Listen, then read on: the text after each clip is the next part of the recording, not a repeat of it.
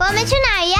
瑶瑶，我们去迎春节过新年呀！还还有我，小铃铛，快跟上！嗯，三二一，走喽！我们会遇见超爱吃糖的灶王爷，哦，我爱吃糖，打败狡猾的年兽。当面向玉皇大帝许下新年愿望，十八个民俗故事，十八次奇妙旅程。让我摇吧，我摇摇，我声音精灵小铃铛，还有猪年守护者们的加入。我是猪年守护者，我是猪年守护者，我是猪年，我是猪年守护者，我是猪年守护者，我是猪年守护者，我是猪年守护者，我是猪年守护者，一起开启二零一九猪年春节奇妙旅行吧！第二十三集，去看望妈妈的爸爸妈妈。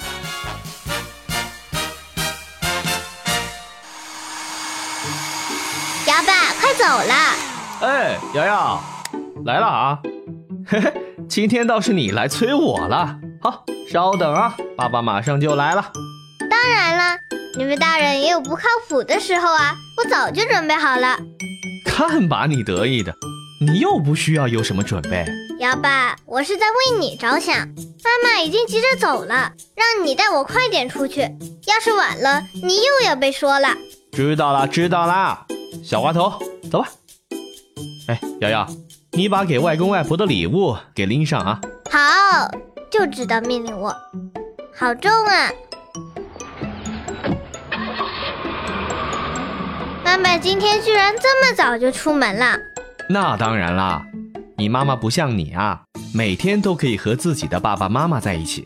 她只能是趁一些假期呀，才能回娘家去看望自己的爸爸妈妈。也就是你的外公外婆，回娘家？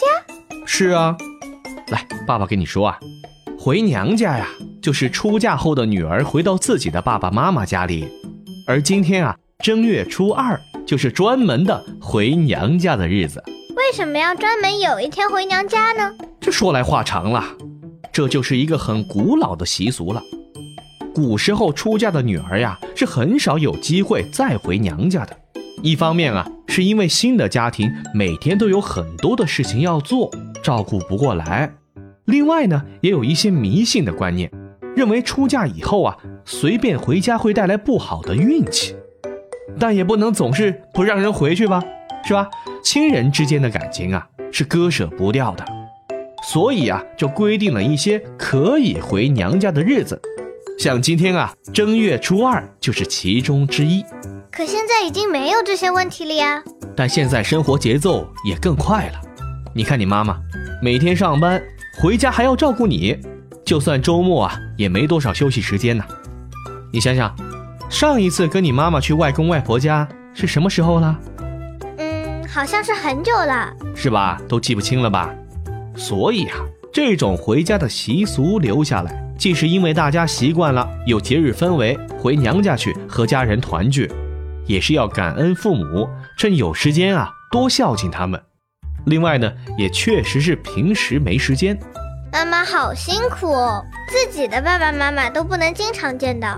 哎，知道就好。待会儿啊，你好好的表现，多帮外公外婆做事，帮妈妈分担一些。我知道，我还会多夸奖你的，这样外公外婆也会放心。你从昨天晚上就开始说了。哟，小机灵鬼。真不愧是我的宝贝女儿，那是哟，还得意了呢。当然了，妈妈回娘家呀，也可以算是一种放松休息，因为啊，她一回娘家，外公外婆啊会心疼女儿，肯定不会让你妈妈多干活的。咱们俩回去啊，也可以蹭吃蹭喝的，多棒啊，是不是？我们不是蹭吃蹭喝，带了这么多礼物。哎，瑶瑶，你看看，爸爸挑选的礼物。你说，你外公外婆他们会喜欢吗？我看看，足浴桶、药酒、保健品，摇爸，你的品味也真是够了。但是很实用啊，好不好？哎，再来一首应景的歌曲。左手一只鸡，右手一只鸭，我旁边还站着一个胖娃娃呀。你才是胖娃娃呢！哼，嘿嘿，真难听，快别唱了。哎。瑶瑶，咱们到了，拿好东西，准备下车。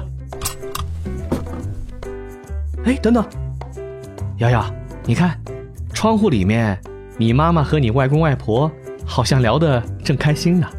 我们待会儿啊，趁他们不注意，我们再进去，给他们来个惊喜，好不好？好的，瑶爸。嗯，妈妈看起来好高兴哦。那当然了，难得回来一次嘛。哎，我说瑶瑶，等以后你嫁人了，千万不要忘记回来呀。我和你妈妈会想你的。哎呀，说什么呀？我不会离开你们的。哎呦，害羞什么呀？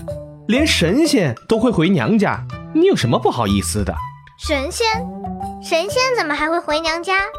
他们都已经成仙了，住在天上或者山里、海里。这你就不懂了吧？大部分神仙啊，成仙之前呢也是人，但是神仙的回娘家和人类又稍微有点不同了，他们更隆重，意义呀也更深远。是什么呀？他们的回娘家不仅是神仙自己，还有信奉他们的那些人。其实啊，也就是涉及到民族的寻根问祖、感恩先祖和国家。你瞧，这意义是不是就重大了很多呀？听起来很深奥哎。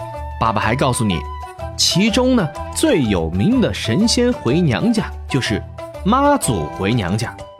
我跟你说啊，那可就壮观了，全球各地的人都会回去。那就把小铃铛叫来，我们去看看呗。现在？疯了吧！你妈妈没看着我们会着急的。我们就快去快回呗，看一眼就行了。别别别，小祖宗，嘿嘿，别！借世纪轮转之力，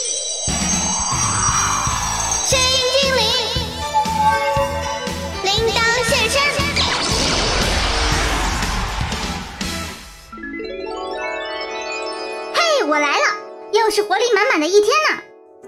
哦，你们。你们居然趁着姚妈回娘家偷着出来！铃铛，你知道吗？神仙也会回娘家。哦，你说的是天下妈祖回娘家吗？你也知道，神仙也一样啊。娘家可远可近，家人的范围嘛也可大可小。嗨，光说你也不明白，直接跟着我去看一下吧。铃铛神秘树枝，地点瞬移。祖是沿海地区最有名的神仙。他要怎么回娘家呢？他的娘家又是在哪里呢？跟着铃铛走进下一集，就能知道啦。